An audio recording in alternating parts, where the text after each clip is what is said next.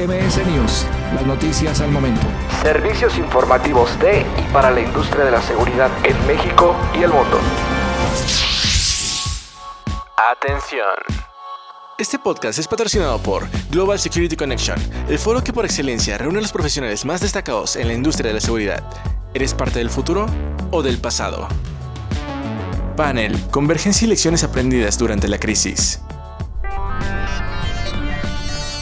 Tenemos eh, un panel de excelencia que en, estos momentos de incertidumbre y de crisis nos puede dejar grandes lecciones de recibir cómo estas personalidades del ámbito de la seguridad han enfrentado y han entendido la convergencia y qué lecciones aprendidas nos ha dejado esta situación de crisis que hoy vivimos.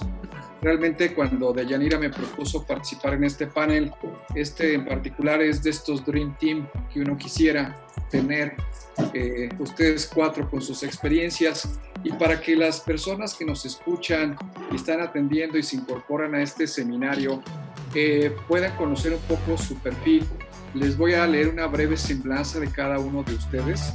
Eh, en el siguiente esquema, para darles la oportunidad de ir participando eh, uno a uno.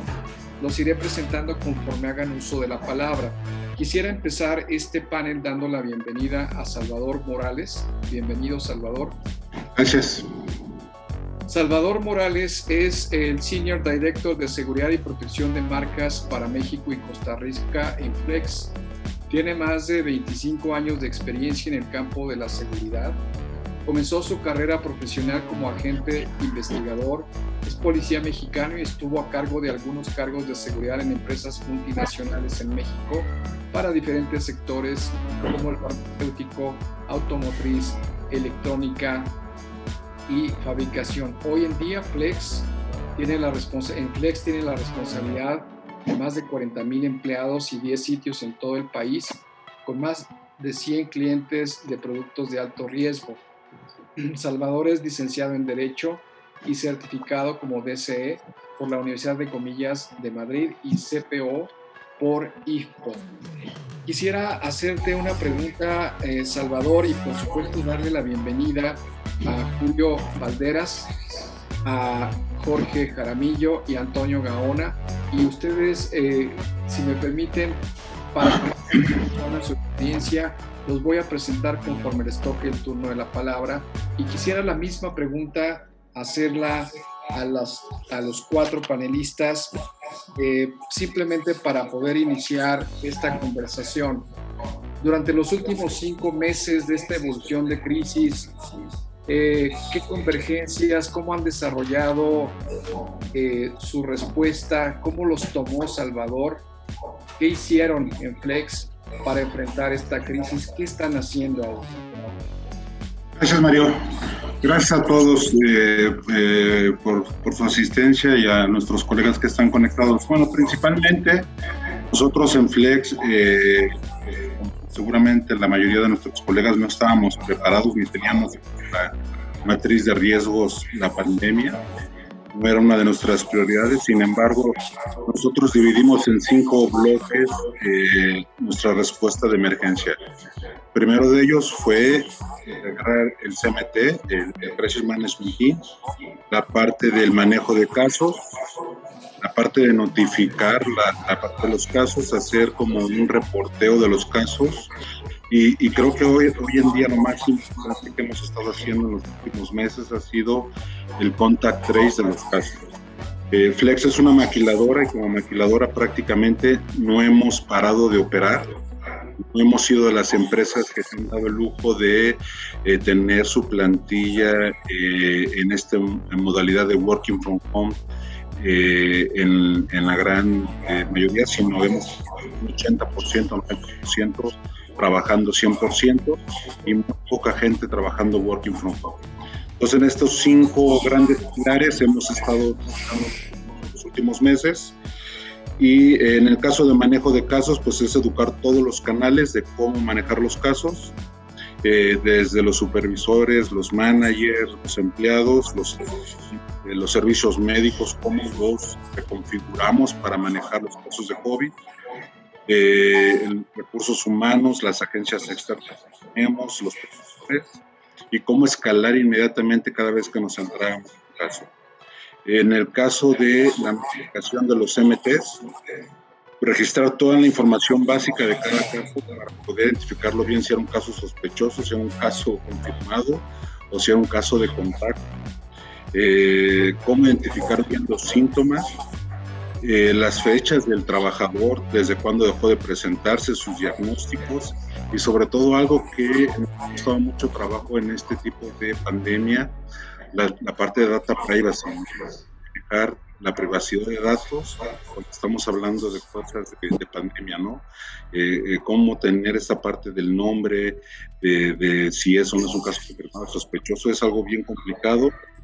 Y eh, la parte de cómo manejar los, los, los reportes, ¿no? Se convierte como seguramente todas las compañías manejan las líneas éticas, pero ahora cómo suben los reportes de casos confirmados, sospechosos, resueltos o inclusive de algún deceso eh, en, dentro de las primeras 24 horas.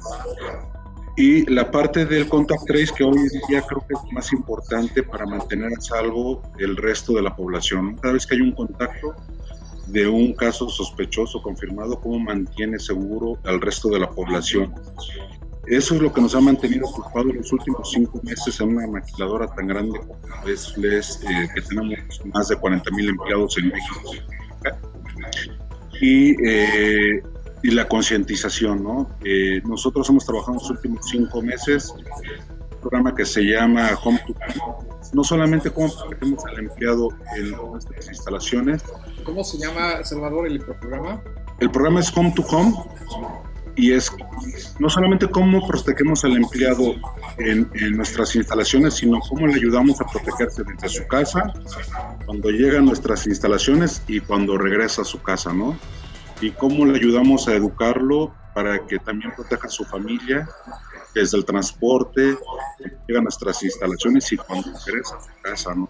Es decir, eh, en el camino al trabajo, regresando a la casa y en su casa, ¿no? Todo esto se ha convertido porque a lo mejor las plantas se pueden convertir en el mejor lugar y en más seguro, pero cuando viene y se va, pues se relaja las, las, las medidas de seguridad, ¿no? O en su propia casa. Y eso se ha convertido en un gran reto para concientizar.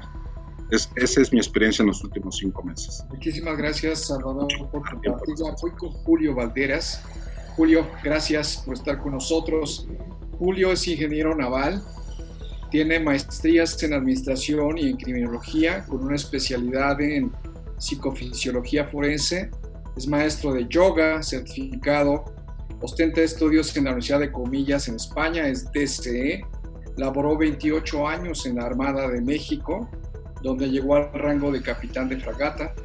En los últimos 10 años de su carrera fue responsable de evaluar la confiabilidad del personal que era reclutado para trabajar en el hoy extinto Estado Mayor Presidencial y resolver múltiples casos de investigación y asuntos internos.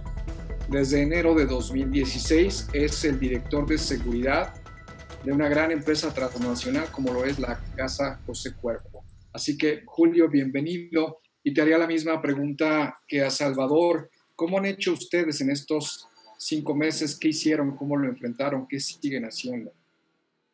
Muchas gracias, muchas gracias. Fíjate que eh, antes que nada quiero agradecer la, la oportunidad de, de, estar aquí, de compartir con estos gigantes de la seguridad en México y Latinoamérica y por supuesto agradecer mucho a Deyanira y a, Global Security Connection. Eh, la realidad es que cuando nosotros eh, empezamos a vislumbrar que, el, que este virus ya estaba sonando muy fuerte en China, donde tenemos oficinas. Eh, rápidamente nuestra alta dirección empezó a convocar reuniones, reuniones para estar preparados, empezando por la adquisición de kits eh, de, de, gel, empezamos a elaborar gel nosotros mismos, independientemente de lo que se empezó a adquirir. Este, cubrebocas, se compraron stocks tremendos, pero nosotros ya como equipo directivo empezamos a hacer ya reuniones cuando se da en México ya el primer caso, que fue iniciando marzo, nosotros ya teníamos algo, ya teníamos algo avanzado. al grado que cuando, cuando ya se ordena que todo mundo nos vayamos a, home office, los, los este, protocolos de, de, detección, de ingreso de personas, de transporte, de operaciones, manufactura, etcétera, nosotros ya teníamos muy avanzados eh, todos estos protocolos. La realidad, una de las acciones que, que más desde el punto de vista de la seguridad nos, nos impactó fue el hecho de que pues Cuervo tiene aproximadamente unos 8 mil, 9 mil personas trabajando entre México, Guadalajara y otras zonas agrícolas. Eh, nos pasó que algunas personas, sobre todo del campo, pues no creían, no creían en la situación que estábamos enfrentando. Y fue el equipo de seguridad, y lo tengo que decir así porque el equipo que está eh, desplegado fue el encargado de, hacer que poco a poco se entrara en conciencia para que se empezaran a utilizar los protocolos como se establecieron, pero tengo que decir que pues la gente de campo no es pues alguien como, como, como, nosotros que tiene una, una educación media, quizás algunos avanzada, alta. Entonces, tuvimos un reto, tuvimos un reto y, y ahí como líderes de la seguridad, tuvimos que imponer no solamente la, cordura de la gente, sino también pues manifestarle la gran preocupación que se tenía desde la alta dirección hasta el último gimador de que nos protegiéramos. Convencerlos fui, fue un trabajo de, todos, y lo digo así, de todos, y, en, lo que, en lo que a la dirección de seguridad que represento eh, me, me ayudó mucho a conocer mejor eh, las diferentes áreas de la compañía que empezaron a integrarnos a todos los comités y, te puedo decir que, hoy día esta, esta permeabilidad que se tuvo del componente seguridad permitió que todas las acciones, planeamiento que se hizo, eh, tuviera algunas características. Por supuesto, eh, este planeamiento ha sido permanente. O sea, yo creo que aquí los compañeros, que a los que respeto mucho a todos los que están aquí en este panel, eh, se dieron cuenta que quizá eh, con todo lo que hubiésemos proyectado como riesgos, creo que el de la pandemia no estaba tan en el radar, eh, pero, pero eso de alguna manera ayudó a que nos empezáramos a, a preparar más y de manera continua en este planeamiento que todavía no para, que todavía no para porque pues hasta hace algunas semanas parecía que la gente que se enfermaba de COVID pues ya era así como que inmune, pero nos tomamos con la sorpresa de que ya hay gente que está recayendo. Entonces, eh, ya algunos protocolos se han tenido que venir, se han, tenido que reajustar. Entonces, el planeamiento ha sido constante. Otra acción que sin duda también nos percatamos es que por más control que tú pienses que tengas, pues en realidad en esta pandemia el control eh, de repente se pierde. O sea, piensas que controlas todo, la realidad es que no. O sea, la realidad es que no. Y cuando lo vemos desde el punto de vista de la seguridad, al menos en lo que, en lo que, en lo que compone este, al organismo de, de seguridad, pues eh, tuvimos que voltearnos a ver y darnos cuenta que también somos humanos, porque aunque estemos ahí como, como soldados, ahí puestos en, en las entradas, haciendo valer los protocolos y verificando que la gente los siguiera, pues también hubo gente que se enfermó, o sea, tuvimos gente que se enfermó, entonces tuvimos que reajustar nuestros, nuestros calendarios de, trabajo, reajustar también la planilla, eh, tomar decisiones para trabajar este, de alguna manera en que se pudiera eh, proteger también nuestro propio personal. Eh, otra situación que, observamos también, que el planeamiento, independientemente de ser continuo, independientemente de ser más concurrente, lo tuvimos que hacer más detallado precisamente por esta movilidad, por este cambio, ¿verdad? Que la situación del COVID ha tenido. Nosotros que tenemos un semáforo aquí en la Ciudad de México y otro semáforo en Jalisco, ajustar las medidas que íbamos a tomar nos costó, la verdad, este, unas, unas pláticas que a veces se, tornaron este, difíciles, pero que al final se tomaron decisiones que hoy día mantienen a nuestra empresa muy a flote y entre, entre las que también no, ha parado, no ha parado y, este, y, yo creo que la última cuestión que yo podría manifestar es pues el gran agradecimiento que tuvo todo el personal y que tiene todo el personal, porque vimos de cerca no solamente gente que falleció, sino, sino gente que perdió trabajos en otras instituciones, en instituciones, en empresas fuertes. Y la nuestra, la verdad es que no ha ocurrido absolutamente nada de eso.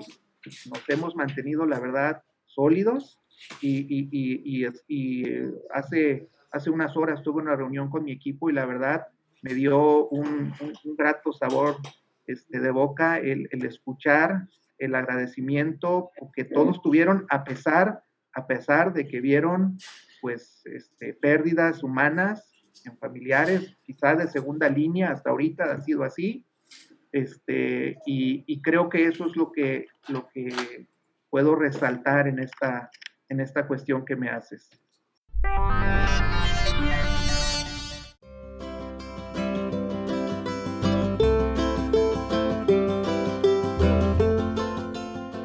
Hola, mi nombre es Berenice Barrón, Marca Manager para Dagua Technology México. Les quiero invitar a conocer la nueva aplicación de Dagua con la cual van a poder gozar de grandes beneficios. Esta Dagua App fue creada pensando en ustedes, amigos instaladores e integradores. Es importante que cada vez que adquieras los productos Dagua con el distribuidor de tu preferencia, escanees el código para obtener grandes premios.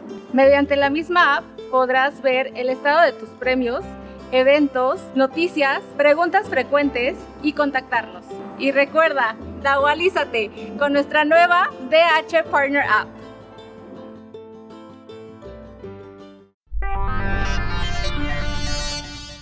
Muchas gracias. Vamos sumando experiencias de diversas verticales de la seguridad. Eh, toca el turno Antonio Gaona. Antonio, bienvenido. Muchas gracias. Tu micrófono está en silenciado, Antonio. Listo. Bueno, gracias, bienvenido. Eh, voy a leer una breve semblanza eh, para que el auditorio mm, te conozca un poco más. Tenemos eh, gente que nos visita de otros países. Antonio Gaona es teniente coronel de justicia militar, retirado.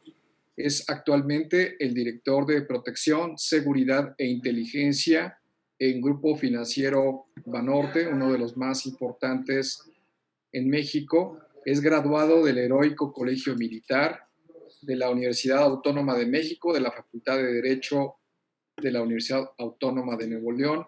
Tiene una maestría en Administración de Empresas y tiene varios cursos de alta dirección ejecutiva en el IPADE, en IESE, el Kellogg, en Georgetown y en Wharton. También tiene un certificado de estudios de terrorismo en la Universidad de San Andrew, en Escocia, como profesional de continuidad de negocios, eh, CBCI, en Londres, Inglaterra.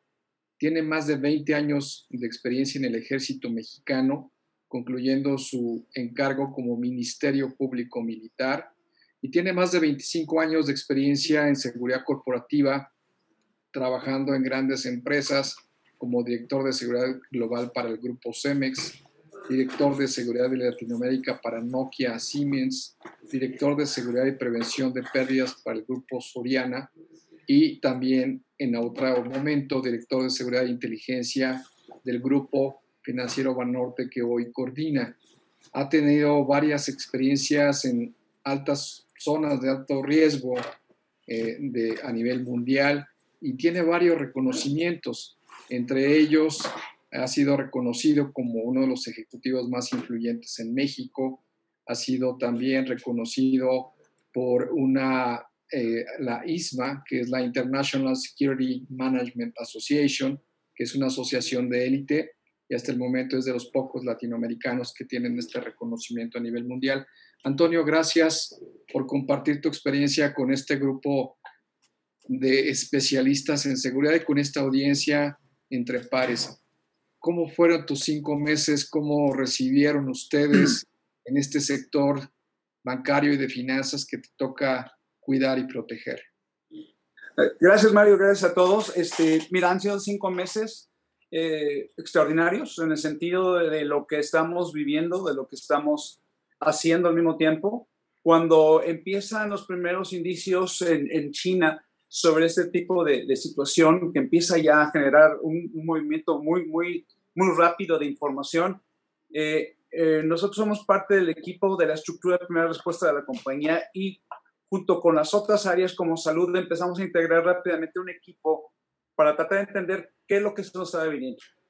Lo, que nos empezó a sorprender es la rapidez con la que se empezó a propagar toda esta, esta situación a lo largo de Europa. Y lo que empezamos fue a escalar sobre todo ya las áreas críticas, las áreas críticas que necesitaban converger para ya escalarlo y crear el grupo de alta dirección para empezar a manejar la contingencia.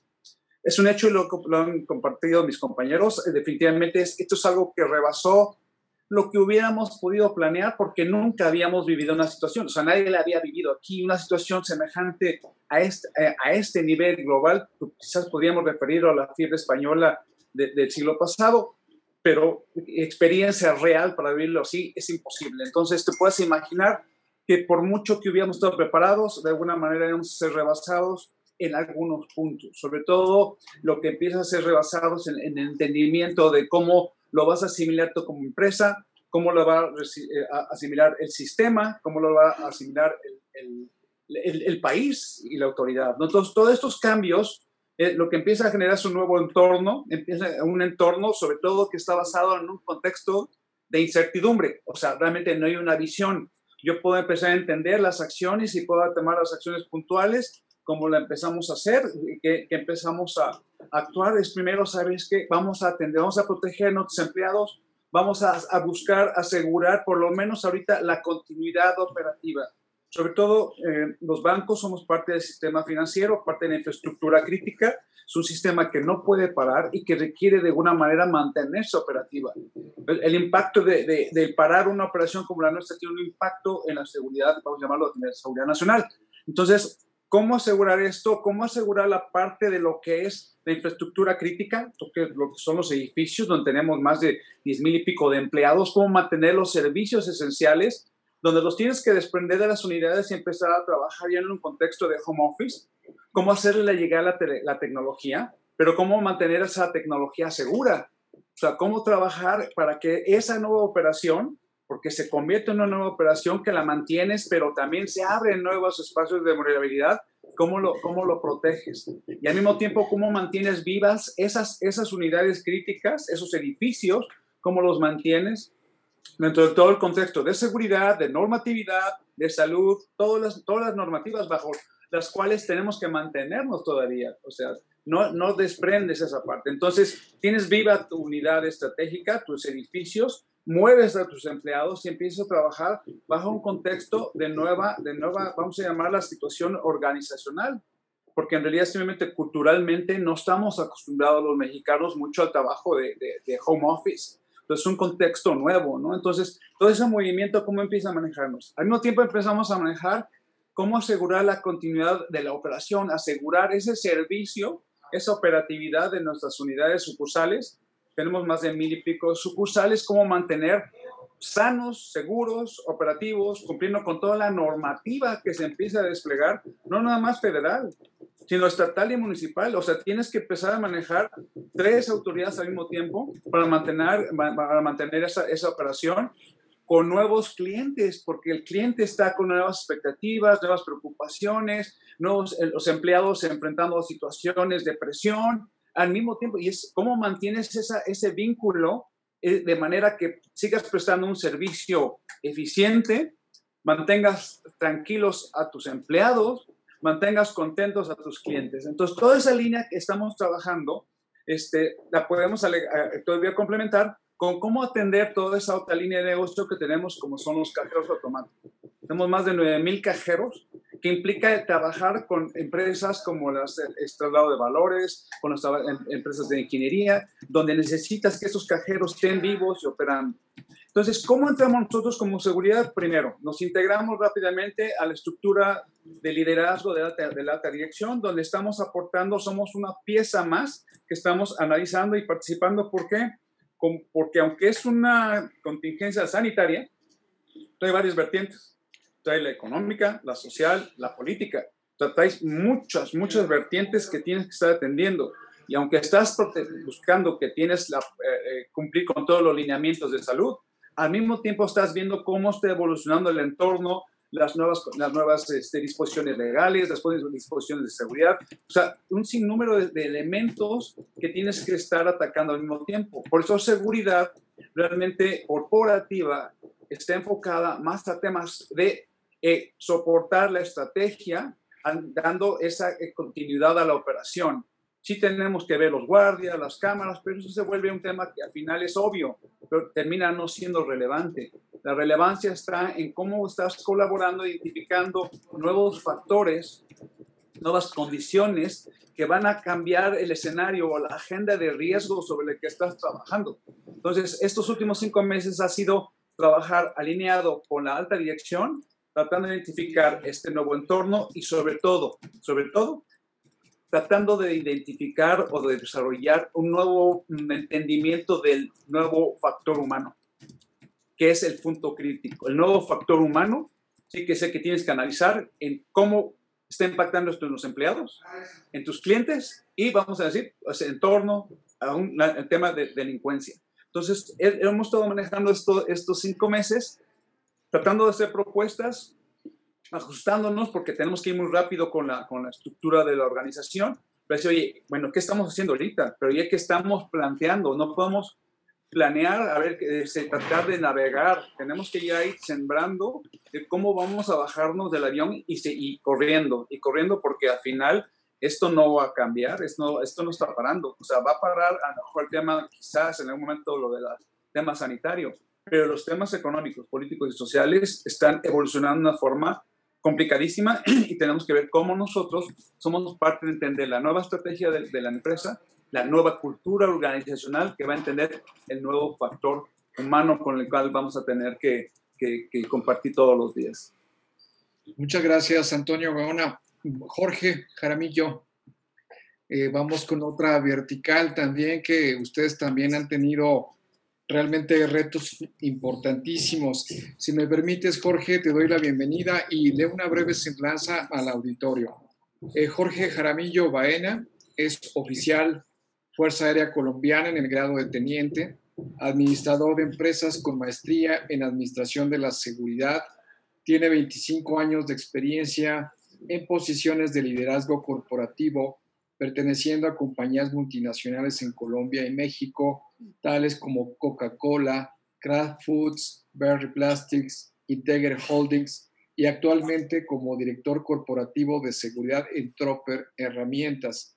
Es auditor líder, consultor y capacitador de Basque en Colombia y México, liderando la implementación para empresas de diferentes sectores en las certificaciones BAC, CITIPAD y operador de económico autorizado.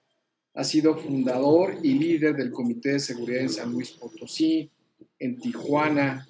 Ha sido consejero del Consejo Ciudadano de Seguridad en Tijuana del 2017 al 2018 y ha escrito varios artículos para revistas especializadas como Seguridad Jorge, bienvenido. Te haría la misma pregunta que los a los colegas, ¿cómo fueron estos meses? ¿Cómo los enfrentaron? ¿Qué siguen haciendo y qué están haciendo? Bueno, pues primero, muchas gracias por, por la invitación, estar con ustedes y con los colegas que hoy me acompañan, llena de gran emoción. Y pues han sido meses de retos. Como creo que todos mis compañeros, pues teníamos nuestro plan de continuidad de negocio y manejo de crisis pero todo lo que ocurrió lo sobrepasó. Eh, eran informaciones un poco vagas al principio, incompletas, se generaba desinformación.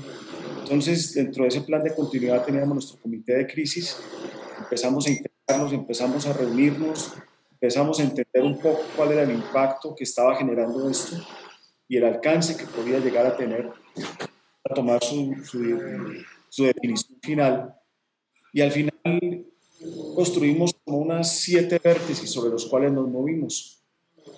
Y yo creo que lo importante era que la gente entendiera qué era esto, qué estaba pasando. Como decían mis colegas, creo que nadie lo dimensionó en el tamaño que se tiene el día de hoy. Entonces, empezar a comunicarle a la gente qué era, a los colaboradores decirle, señores, esto significa esto, se pueden contagiar por tal y tal manera, eh, empezar a tocar la puerta con los proveedores, con los contratistas, manejamos un volumen importante, entonces si alguien se contagiaba afuera y venía a la planta nos podía contagiar. Entonces, lograr integrar eso en un plan de comunicación que pudiera entendernos a todos dónde estábamos y qué necesitábamos hacer. Luego nos fuimos con los mandos medios, porque eran realmente los que supervisaban las personas. Entender que algunos eh, entraban en crisis, decían voy a renunciar y me voy, como a encerrar en mi casa porque es, yo no me quiero morir. Otros no le prestaban atención y no utilizaban los elementos de protección. Para capacitar los mandos medios en cómo manejar la gente y poder bajar la información de manera adecuada y tomar mejores decisiones. El otro punto es un tema médico, que reforzamos el equipo médico de la planta y de la compañía, donde incluimos un médico ocupacional y un psicólogo. Médico ocupacional para que nos ayudara a hacer una evaluación de riesgos frente al riesgo biológico. El psicólogo para poder empezar a trabajar con las personas como les decía anteriormente, fue uno de los factores más importantes. Tenemos niveles culturales diferentes en la organización y necesitábamos trabajar con las personas en cómo manejar este tipo de situaciones. Eh, adicional a eso, con el área legal, empezamos a hacer un inventario de, de normas que estaban saliendo del gobierno, algunas no muy claras frente al alcance y la responsabilidad. Entonces empezamos a hacer ese compendio y mm, Obviamente tocó hacer un presupuesto adicional para poder completar todos estos requerimientos, tanto el análisis de riesgos que se hizo como lo que el gobierno pedía. Ya habían unas normas, había que cumplir con el IMSS. Nosotros tuvimos más de 15 visitas en nuestros diferentes sitios de operación para poder identificar que estábamos cumpliendo o no. Entonces nos tocó hacer esas implementaciones. Y un factor fundamental y era cómo llegar a las familias. Nosotros estábamos protegiendo nuestros colaboradores, tiene una cultura, los tienen una cultura de seguridad que se había venido desarrollando, pero la persona salía de la planta, salía de la oficina, salía del centro de distribución. ¿Cómo era ese manejo con la familia? Eh, el contacto con los vecinos, todo eso hizo que tuviéramos que ir hasta ese punto con la información para lograr minimizar esa parte de lo que era el impacto que podía tener eh, en la organización. Entonces, durante estos cinco meses nos hemos dedicado a eso, creo que con un muy buen éxito. Creo que incluso hablando con otros colegas, el impacto que hemos tenido ha sido muy bajo frente a la población que tenemos actualmente. Y, creo que las personas sobre todo se han sentido seguras. Yo creo que ese es como el mensaje al final del día, que tu equipo, que tus colaboradores, que la compañía le des esa sensación de tranquilidad de que la estás protegiendo y estás ayudando a proteger a su familia, y a las personas que están en su entorno. Y hacia allá nos enfocamos en este Muchas gracias, Jorge. Debo, debo confesarles algo a los cuatro, escuchándolos, me llaman la atención dos cosas. Una, bueno, una línea transversal que es el factor humano, los seres humanos, voy a regresar a eso eh, en sus estrategias de seguridad y en sus liderazgos. Pero la otra que me entusiasma, se los debo decir, es la pasión y el entusiasmo con la que hablan pareciera que estoy frente a jóvenes que apenas es su primer trabajo en seguridad y que acaban de descubrir un gran reto profesional. Entonces, eso me anima mucho porque creo que efectivamente en esta profesión nunca acabamos de aprender y esto nos lo vino a demostrar.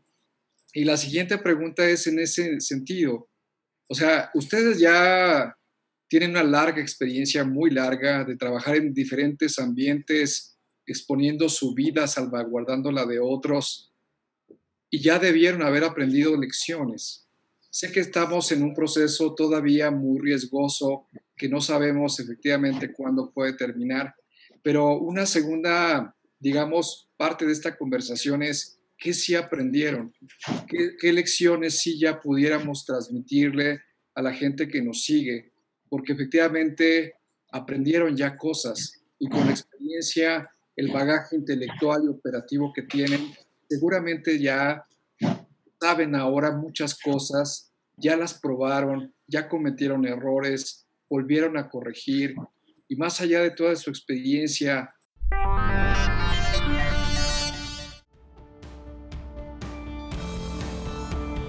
¿Tienes curiosidad de cómo será InfoSecurity México 2020? Del 22 al 24 de septiembre de 2020 vivirás la experiencia virtual InfoSecurity. Tendrás acceso al programa educativo del Summit que cubre temas de seguridad cibernética, además de actividades de networking como mesas redondas, reuniones uno a uno, programas interactivos y podrás visitar los stands de los expositores para ser asesorado en vivo acerca de nuevas tecnologías y soluciones. Todo desde tu computadora. Regístrate gratis en infosecuritymexico.com. Puedes encontrar el enlace en nuestras redes sociales. No te lo pierdas.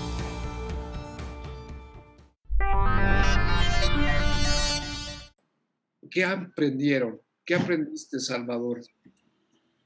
Bueno, definitivamente, eh, lo acabas de decir, Mario, eh, no, dejamos de aprender, ¿no? Después de tantos años de estar moviendo el abanico, uno no, no deja de aprender en esto y, definitivamente este proceso nos ha dejado muchas lecciones.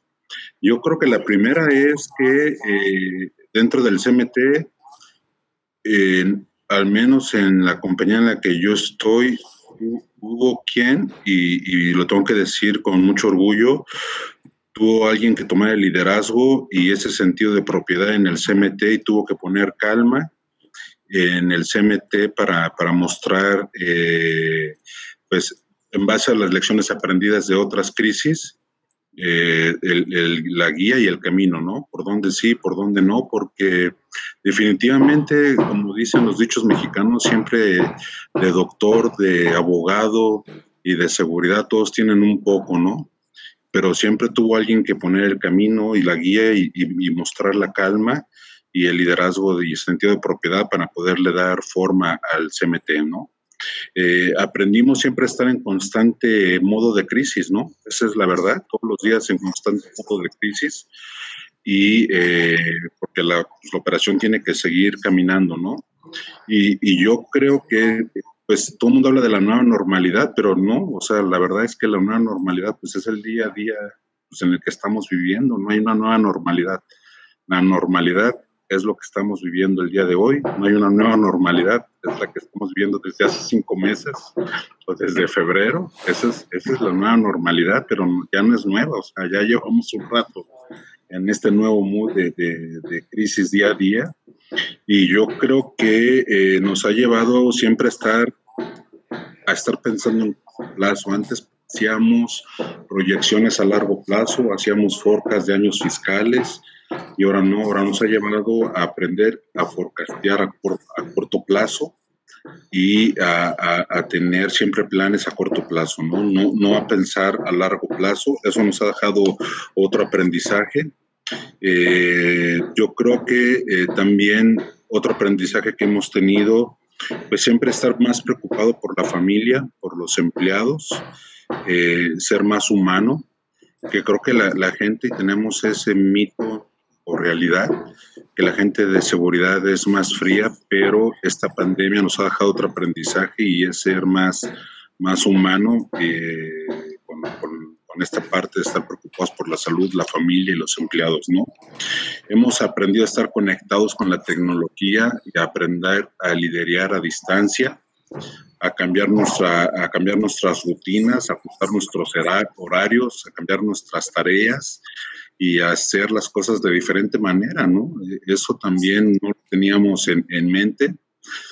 Eh, nuestra empresa, por ejemplo, Flex hizo un programa que se llama el Flex Well Living Program, que fue poner una modalidad de muchos eh, paneles, webinars de, eh, por ejemplo, lo que sea Julio, de, de clases de yoga, de cómo vivir bien, cómo alimentarte bien, eh, clases de psicología, clases de eh, enfocados a muchos temas de bienestar en general, que la verdad antes no lo veíamos en nuestra organización y están hoy disponibles porque la gente necesita bajar un poquito el estrés al que estábamos acostumbrados a, o el que no estábamos acostumbrados a tener de forma adicional, ¿no? Es otro aprendizaje y nos hemos reeducado también, ¿no? Nos hemos reeducado en cómo asistir a nuestros empleados en todo momento, a cómo atenderlos, no solamente el equipo de seguridad, también el equipo de recursos humanos, el equipo de safety, a cómo escucharlos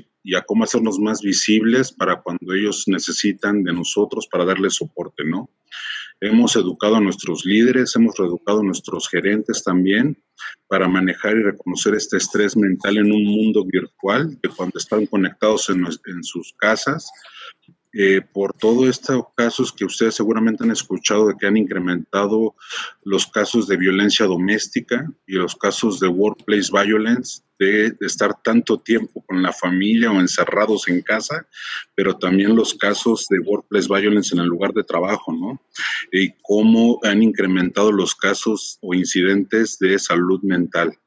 Entonces eso también es otro aprendizaje que nosotros hemos eh, tenido en la organización, este incremento de casos y cómo manejarlos. Eh, eso es algo que nosotros hemos experimentado mucho en nuestra compañía. Y hemos reeducado también a nuestra organización a cómo tratar eh, con respeto a nuevos procesos que no estábamos acostumbrados también a cómo manejarlos, pues de ayudar financieramente a la organización, ¿no? Eh, estos reajustes grandes de, personal, estos reajustes financieros de presupuesto, cómo tratar con respeto cuando tenemos que dejar ir gente, cómo tratar con respeto cuando tienes que recortar horarios. Eh, esto es una reeducación también eh, que nos ha llevado como un aprendizaje en toda la organización. es algo que hemos aprendido como lección. Potencia, confiabilidad y resistencia. Haitera sabe que las comunicaciones eficientes hacen la diferencia. Súmate a la evolución con Haitera. ¿Ya conoces todas las soluciones que tienen para ti?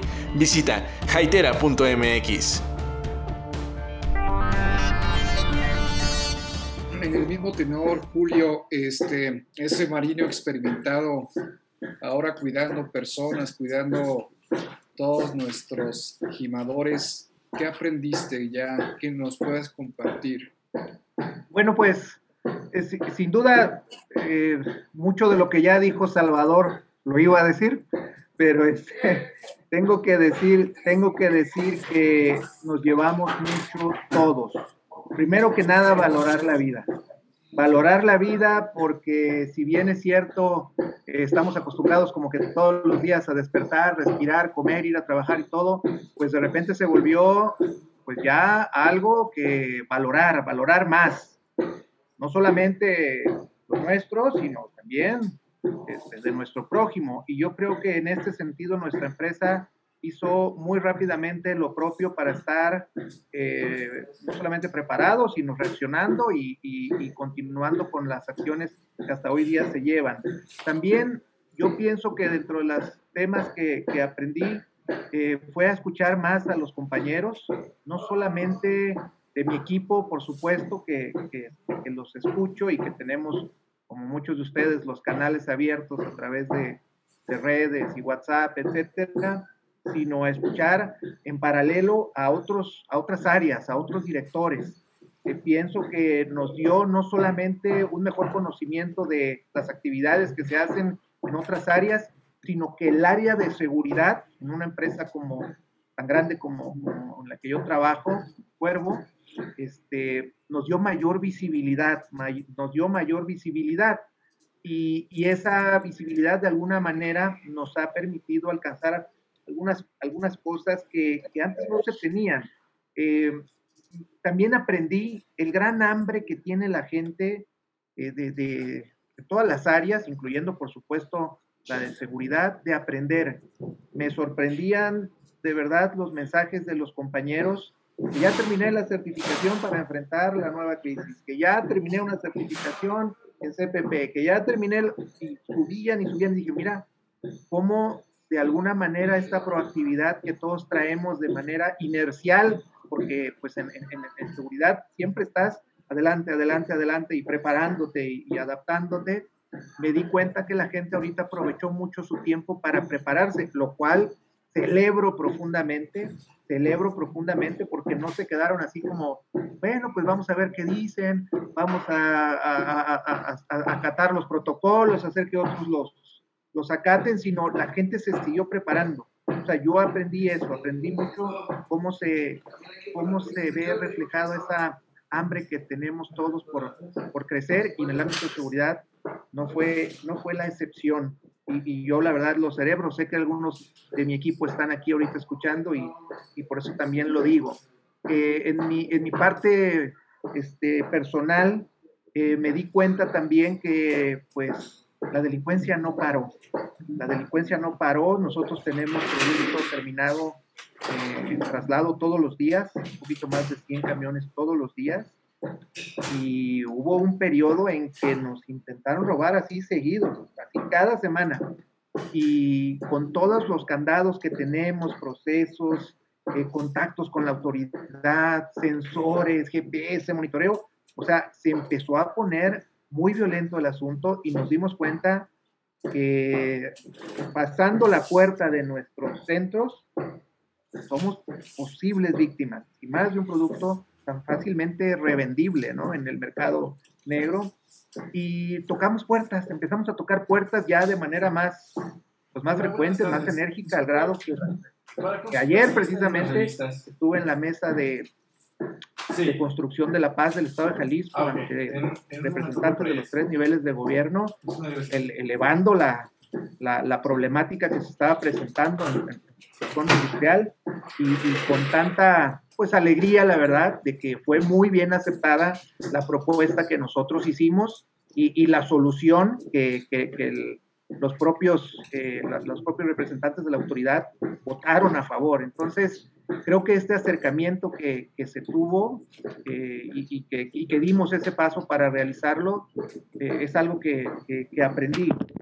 Como último, quisiera comentar que también aprendí eh, que si nosotros podemos abrir un canal más expedito, más claro con los integrantes de nuestra compañía, abrimos un canal de comunicación tremendo, tremendo. Yo como lo comentó Salvador, este, yo doy clases de yoga en mi compañía, lunes, miércoles y viernes a las 7 de la mañana. Antes las daba de manera presencial en corporativo, ahora los doy en línea. Y bueno, pues con la novedad que se mete un montón de gente. Y, y tengo un chat con ellos que me ha facilitado información que, que, a veces mi propio equipo no tiene, ¿no? Y que llega de otras áreas.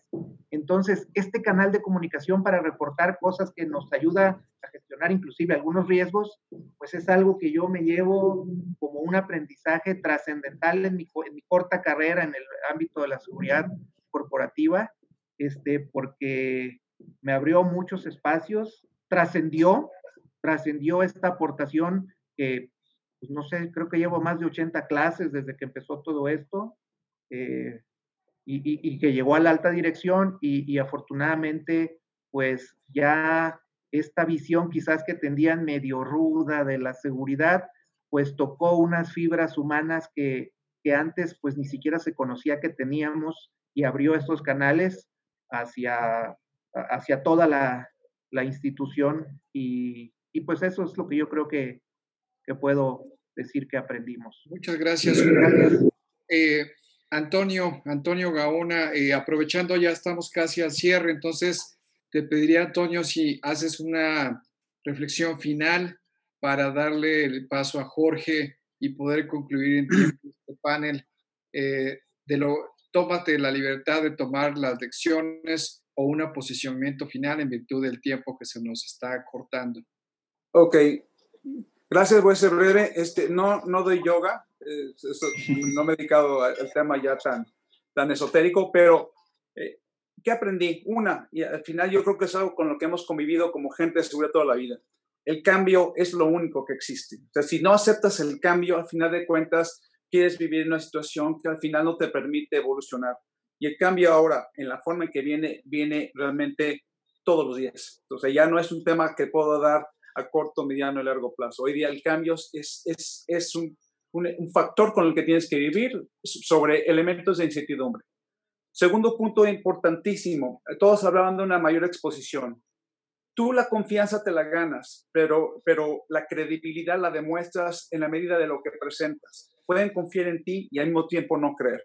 Una idea corporativa tiene que empezar a separarse de lo que es obvio pero no es relevante. La parte operativa es, es importante, es el día a día controles de acceso, cámaras, eso, eso, ese es el día a día. Y además puedes llegar hasta, hasta el terceriario. Pero la parte, la parte fundamental de un área corporativa es cuando logras de alguna manera posicionarte articulando en los niveles altos de decisiones de la empresa, cuando se toman las decisiones realmente de alto impacto. Por eso nosotros modificamos la forma de medir nuestros tangibles a decir, somos tan valiosos por acorde al impacto que tenga lo que recomendamos en las decisiones que se tomen. Ese es lo como nos estamos midiendo, decir, ¿qué, en, qué decisiones se tomaron y yo lo que recomendé, qué impacto tuvo en esa decisión. Y esto obliga a que tengo que evolucionar mi área de seguridad hacia cada vez un, eh, un espacio corporativo, dejando la parte operativa como lo obvio, eficiente, pero escalando el nivel de conocimiento, el nivel de interacción, el nivel de propuesta a un nivel realmente cada vez más de negocio. Si tú no estás participando en las líneas de estrategia, de, las líneas realmente a donde está moviéndose el negocio, te estás quedando de una forma muy perimetral, muy, muy, muy, muy eh, general de la empresa. Entonces, hemos aprendido eso. Afortunadamente nos hemos movido muy agresivos. El equipo que tengo es muy puntual, muy asertivo en lo que estamos buscando de posicionar, de cambiar de la propuesta de valor tangible, validada por la organización, cada vez buscando que sea el mayor nivel jerárquico de la organización el que lo valide, lo valide y que al final lo incluya dentro de sus decisiones. Eso es lo que hay que hacer porque si no, al final nos vamos a quedar en, momentos de, de, crisis, en momentos de contingencias, en momentos de cambio, en un aspecto nada más superficial o complementando. Somos un área de servicio, pero como área de servicio debe ser un área de servicio estratégico y puedes aportar mucho, pero tienes que escalar tu visión hacia realmente un hombre de negocio, entendiendo lo que puedes aportar. Gracias. Gracias, Antonio. Jorge, te toca cerrar. Bueno, pues yo creo que esto nos deja, o por lo menos a mí y a mi equipo, nos ha dejado muchas reflexiones. La primera es que como área de seguridad tenemos que ser flexibles, tenemos que ser adaptables al cambio. Como decíamos al principio, no habíamos previsto ni en el escenario más optimista que esto nos pudiera ocurrir. Tal vez en el 2009 pasó lo del H1N1, pero nunca como, como esto. Entonces, tenemos que ser muy flexibles a todos los cambios, tenemos que adaptarnos a esos cambios, tenemos que tener una respuesta contundente a esos cambios. Segundo, tenemos que ser resilientes. No nos podemos quedar ahí en lo que pasó, tenemos que analizar lo que está ocurriendo, tomar las acciones que se requieren y seguir. Seguir para lograr dos cosas importantes. Una, la continuidad del negocio y dos, generar valor. Con esto me he dado cuenta que las áreas de seguridad tomaron un valor mucho más grande en las organizaciones. Se nos está valorando muchísimo más porque les estamos dando un entregable que le ha permitido a las organizaciones hoy poder operar, como hoy lo tiene que ser mi compañía, donde no hemos parado un minuto y donde hemos tenido que dar una respuesta a, la organización, a nuestros clientes, a nuestros proveedores, etc. Y, por último, yo creo que tenemos que seguir manejando el tema de no haber discriminación y ser incluyentes. Eh, que la gente entienda que por el hecho de que tú tengas algo, no la tienes que discriminar y ponerla en un contexto diferente. Eso, eso creo que lo, aprendimos mucho más ahora, ser más adaptables a estas cosas y, aceptar este tipo de situaciones. Eh, creo que nos retaron a todos los de seguridad al máximo. Creo que los que hoy estamos en esta mesa lo hemos vivido, donde nos retó nuestro jefe, nos retaron los colaboradores, nos retaron los proveedores, nos retó el gobierno porque nos auditaban, por lo menos a mí me auditaron un montón de veces. Creo que eso me ayudó a, a ser mejor hoy y a poder dar un mejor entregable. Y por último, aprendí a generar mayores canales de comunicación diferentes a los tradicionales, que hoy me permite estar mucho más conectado, ser mucho más ágil y dar mejores respuestas. Gracias. Pues realmente extraordinaria conversación con ustedes. Les aprecio mucho su generosidad. Yo creo que también recordarles que esto será una biblioteca virtual a la cual ustedes mismos podrán tener acceso. Salvador Morales, Flex, Julio César Valderas, de Tequila Cuervo, Antonio Gaona de Banorte y Jorge Jaramillo de Tropper. Muchas gracias por compartir. Gracias a toda la audiencia por ser parte de este evento innovador de Cerberus Global Security Connection hemos llegado a la transmisión, no sin antes invitarlos a ustedes cuatro que si quieren navegar en el sitio Ahí hay un espacio de networking donde la gente también les puede poner preguntas y invitarlos al siguiente panel que tenemos que es responder o reaccionar. Puntos clave para desarrollar un nuevo modelo de gestión de crisis para la próxima disrupción. Nos acompañarán eh, varios ponentes de muy buen nivel, así que los invitamos a unirse al auditorio. Gracias a ustedes cuatro, es un honor y un placer tener este super panel en este espacio de Global Security Connection. Buenas tardes y muchas gracias. A los maestros. Gracias. Gracias. Gracias, a todos. Gracias, Mario. Gracias. Gracias a todos, Toño Mario. Estás a punto de conocer la experiencia logística del año. Del 27 al 29 de octubre vivirás una experiencia diferente en Transport and Logistics Connect, donde interactuarás con contenidos frescos y relevantes a través de Live Congress. Podrás participar en experiencias virtuales VIP que te sacarán de la rutina y hacer networking con los expositores. Puedes encontrar el enlace en nuestras redes sociales. No te lo pierdas. MS News, las noticias al momento, presentó. Producción Más Seguridad 2020. Síguenos en nuestras redes sociales como Revista Más Seguridad y en revistamasseguridad.com.mx.